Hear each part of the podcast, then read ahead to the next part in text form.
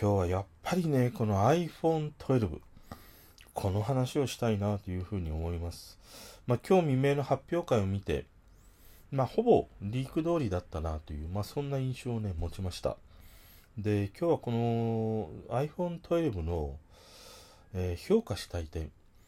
まあ、よくやったなとか、頑張ったなっていうね、まあ、そんな点5個、それをね、話していきます。10月14日、水曜日、今日も話していきたいと思います。こんばんは。まあ、今日未明の発表会を見ていると、まあ、ほぼリーク通りでこう答え合わせな感が否めないなという、まあ、そんな印象を持ちました。ただまあ俺がこの間話したあのリークをもとにね、えー、話した内容と当てはめてみると、例えば iPhone mini が5.5ではなくて5.4インチとか、まあ、価格が、えー、リーク情報よりもやっぱりちょっと高くなったなという、特にミニなんかね、えー、そんな印象をね、受けました。で、今日はその細かな仕様であるとか、11と12の違いとかね、まあそういったその細かな話はしないので、まあそれはあの、アップルのね、公式のサイトを見ていただくことをね、お勧めしたいんですけれども、今日はね、えー、今回この12シリーズの発表を見てみて、まあよくやったな、頑張ったなっていう、まあそんな風に評価したい5つ、これについてね、話をしていきます。まずね、1つ目。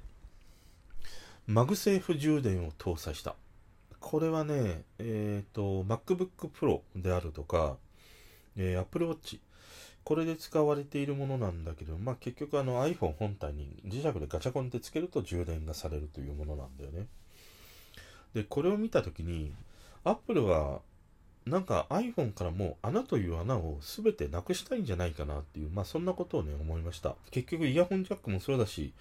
あの、ライトニングのね、接続部分もそうなんだけれども、結局ああいうところってその、接点不良とかね、えー、そういうことによって故障してしまうとか、まあ水が入るとか、埃が入るとか、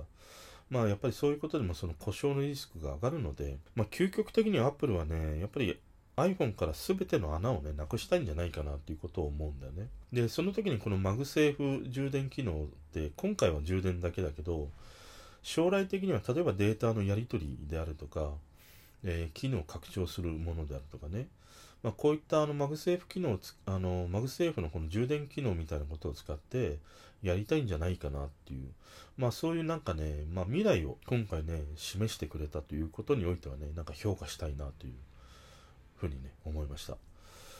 ただまあこれあの、えっ、ー、と、スマホリング使っててる人とかからすると、いや、これスマホリングつけられるんかなとかね、どこにつけたらいいんかなとかね、ちょっと悩むなっていうこともあるし、あの、アクセサリーで、えー、クレジットカードをね、入れるポケットみたいなものがあるんだけれど、まあもちろん対策してあるとはいえ、あの、クレカの IC チップって磁石にめちゃくちゃ弱いからね、大丈夫かなとかね、まあそんなことをね、思ったりし、あの、しました。二つ目、ライダースキャナー。これがさ、結構未来を感じさせてくれたなっていうことですね。あの、iPad Pro の時って正直ライダースキャナーもこれどんな風に使っていくんじゃいっていうことしか思わなかったのね。で、今回、えー、プロの方にだけこのライダースキャナーが搭載されて、その暗所撮影でオートフォーカスをまあ6倍、えー、早くね、えー、的確に、えピックアップしてくれるとか、まあそういうことを今回ね、えー、示してくれたんだよね。だからカメラとこの距離を測るこのライダースキャナーの組み合わせっていうのは、そういう暗所撮影でね、これだけのその効果をもたらしてくれるっていうことを示してくれたのを見ると、あの、なんか将来的にもこのライダースキャナーを使った、えー、iPhone の使い方のね、また新しい提案みたいなものがね、出てくるんじゃないかなっていう、そんなね、ちょっとダメダメ機能からね、いや、ライダースキャナーすげえな、結構役立つんじゃんっていうふうにね、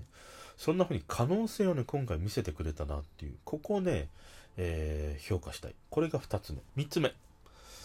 えー、っと、プロがよりこう、プロらしくなった。あの、11の時って、無印とプロって、まあもちろんその液晶が違うとか、まあカメラ性能が違うとかあったにせよ、プロとはね、名乗っていてもあまりプロな感じしなかったね、使っていてもね。ただ今回無印と、特にあの、プロマックス、これに大きなこう、えー、違いをね、えー、提示してくれたなっていうふうにね、思いました。あの、特にプロマックスなんかで言うと、えー、センサーシフト式手ブレ補正。これを搭載してきたんだけど、これがさ、すごいなと思って。まあ、どんな風に手ぶれを抑えてくれて、どんな映像を見せてくれるのかっていうのをね、ものすごく興味がある。あの、使ってみたいしね、えー、撮影したもの、すごくね、見てみたいなという風なね、ものを搭載してきたとか、あと暗所性能、これが、えー、87%もね、向上したとかね、あと、えー、Apple Pro RAW っていうロー撮影に対応したとか、ドルビービジョン 4K60 フレームに、ね、対応したとか、いわゆるその、プロツールと言われているものが、えー、プロにね、対応したということだね。だからこのプロマックスはね、ちょっとグッとね、1段2段、えー、機能がね、えー、なんていうの、プロによりこう寄っていったという、まあそんな印象をね、持ちました。ただね、これあのカメラの、えー、なんていうの、うん基本的な性能であるとか、例えば液晶画面だとかね、有機 EL 液晶画面とかっていうのは、まあ、無印もプロもそんなに大きなね、えー、差はありません。で、なおかつあの、インカメラ、内側のカメラに至っては、無印もプロも全く一緒です。あの、性能的なものは。ただまあ、こういうふうにね、手ブレ補正であるとか、センサーが大きくなったとかね、えー、プロマックスに至ってはね、そういうものを搭載しているので、ぐっとね、格段に、えー、プロツール寄りになったなという、まあ、そこをね、評価したい。4つ目、セラミックシールドによる、えー、液晶画面の強化、アップ。まあ、4倍強くなったというふうにね、えー、言ってたんですけれど、まあ今までも iPhone って画面の強度増しましたよって言って、でも落としてみたらやっぱり割れちゃうから、このセラミックシールド4倍ね、強化されましたと言ったところでどうかなという、まあ印象ではあるんだよね。で、この強度が増したというところを評価するのではなくて、画面がフラット化したっていうところなんだよ。あの、11も10も、画面端が R になってる丸みを帯びてるでしょ？で、あれって、下手なスマホケースを入れて、例えば2画面にわたってアプリを移動しようとか、写真を移動しようってすると、あの R で指が一瞬離れるから、ね、あの、頑張って連れてきたアプリとか写真たちが一気にバーってあそこで 指から離れていって移動できないっていうことがさ、もう多々あったんだよ。だから、このフラット化され、なおかつそのベゼルではないんだけど、まあ枠がね、ものすごくこう、薄くなったんだよね。まあそういうこともあってね、なんかその2画面にわたる、えー、画面移動みたいなものっていうのがね、よりこう快適に使えるようになるんじゃないかなっていう。ことと、あとこのセラミックシールドでさ、まあ強化されたとはいえ、やっぱりさ、あの保護フィルムとか保護ガラスつけたくなるからね、特に初期の、あの iPhone 11とか10のさ、初期の頃のフィルムとか保護ガラスって、あの R の処理大変でめちゃくちゃ剥がれやすかったでしょ？だから、やっぱりフラットの方がいいんだよ、絶対的に。貼りやすいし、剥がれにくいっていうこともあるからね。だからそういうことも含めて今回ね、フラット化されたっていうことがね、ものすごく大きい。そして最後、5つ目。これがね、もう大賞賛だね。もう本当によくぞやってくれたということ。12ミニ。これをね、ちゃんと出してくれたっていうか、これがね、ものすごく大きい。果てしなく大きい。本当に大きい。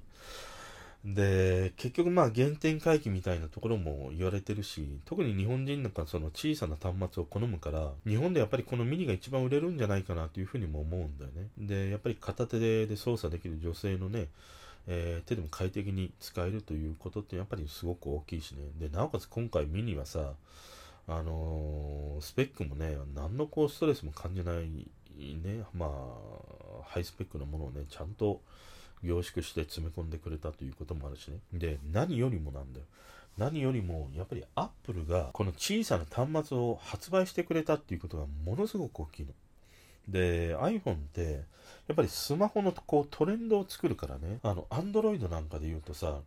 もう今、大型画面化とか、例えば折りたたみ液晶とか、まあそういう方向に行っているんだよ。とにかく画面を大きくみたいな。そうした中にあって、この Apple の iPhone が小さい端末を出してきたっていうことは、